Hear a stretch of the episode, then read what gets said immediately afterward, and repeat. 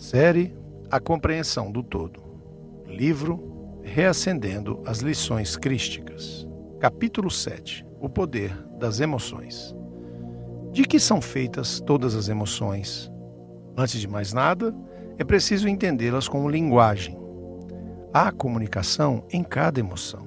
À medida em que a matéria se faz sutil nos planos mais elevados, as emoções vão se tornando ferramentas de diálogo e compreensão entre os indivíduos. Observem que a toda lição do mestre há ligada uma emoção. As emoções são a chave da memória e da compreensão dos fatos históricos e das atitudes. Sempre que Jesus estava pregando, a cada sermão se havia construído uma atmosfera de emoção. Cristo sabia o poder das emoções para a consolidação das mensagens e lições. As emoções irradiam o plano invisível e se propagam como ondas de rádio pelo ar. Observem que a todo pensamento há a emissão de energia emotiva. Todas as lembranças, memórias e pensamentos provocam a emissão de energia emotiva, que se propaga de maneira inexorável pelo universo, com seu alcance diretamente proporcional à sua intensidade.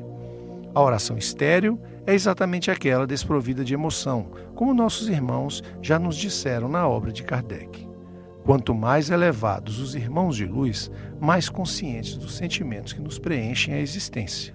A emoção é a expressão dos sentimentos, sua voz, sua palavra. É sua amplificação energética e sua máxima manifestação.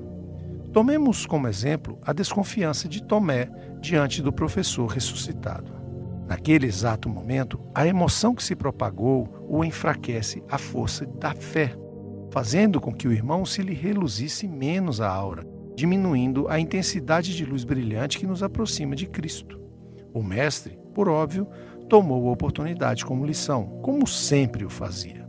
Cada emoção é um depoimento que emitimos pelo infinito do universo e como na lei de ação e reação nos alimentamos daquilo que o universo nos devolve a partir de nossa própria ação, emoções iluminadas, portanto, acendem a luz da alma nos encarnados. Emoções sombrias nos afastam da energia divina que rege o universo. Emoções assim são gritos dos sentimentos que ecoam pelo universo e se voltam aos emissores. Como indivíduos, temos a capacidade de produzir energia, assim como pequenas usinas como grupos e coletividade, são um conjunto de usinas que juntas formam um grande gerador. Cada sentimento alimenta o coletivo e retroalimenta o indivíduo, fortalecendo ou enfraquecendo de acordo com a natureza da emoção emitida ao universo. Por isso, o grande professor sempre foi um orientador de emoções, um semeador delas. O amor é um sentimento mas sua potência máxima só pode ser atingida com a emoção que experimentamos quando fazemos o bem a quem está ao nosso lado. O sentimento, assim, é energia estável, em estado adormecido. A emoção é o sentimento em movimento, transformado em atitude, sendo então dinâmico. A emoção que sentimos quando transformamos amor em caridade é o ápice do sentimento humano e espiritual. Celebremos o diálogo com o indivíduo através desse sentimento, transformado em atitude. O Cristo, cientista com profundo conhecimento da composição dos elementos e energias do universo, estimulava como ninguém as emoções do homem. Em toda palavra existia um sentimento em movimento. Em cada milagre, ele tinha intenções claras de despertar emoções específicas. Nós, do alto de nossa ignorância, em muitos momentos, não conseguimos compreender a profundidade de suas lições, posto que, a princípio, poderia nos causar emoções dúbias. A lição da figueira a secar é um bom exemplo. Como o mestre pôde ter sido tão intolerante com esta árvore? Não foi duro ou cruel demais? A intensidade das emoções potencializam o poder da matéria, por certo. De outra forma, como poderíamos compreender a importância do trabalho fértil com tanto afinco a ponto de contarmos aquela história? As emoções deixam gravados os fatos mais importantes no pergaminho espiritual que cada um de nós possuímos.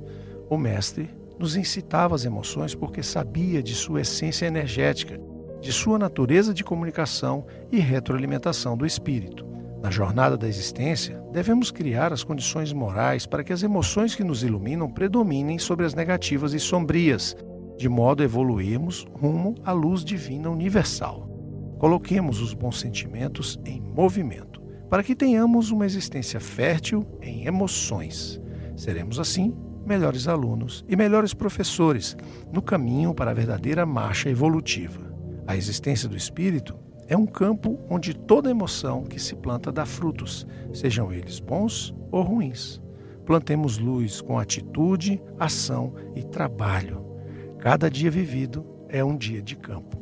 Somos então lavadores conscientes de que não basta sermos bons no coração e inertes no trabalho.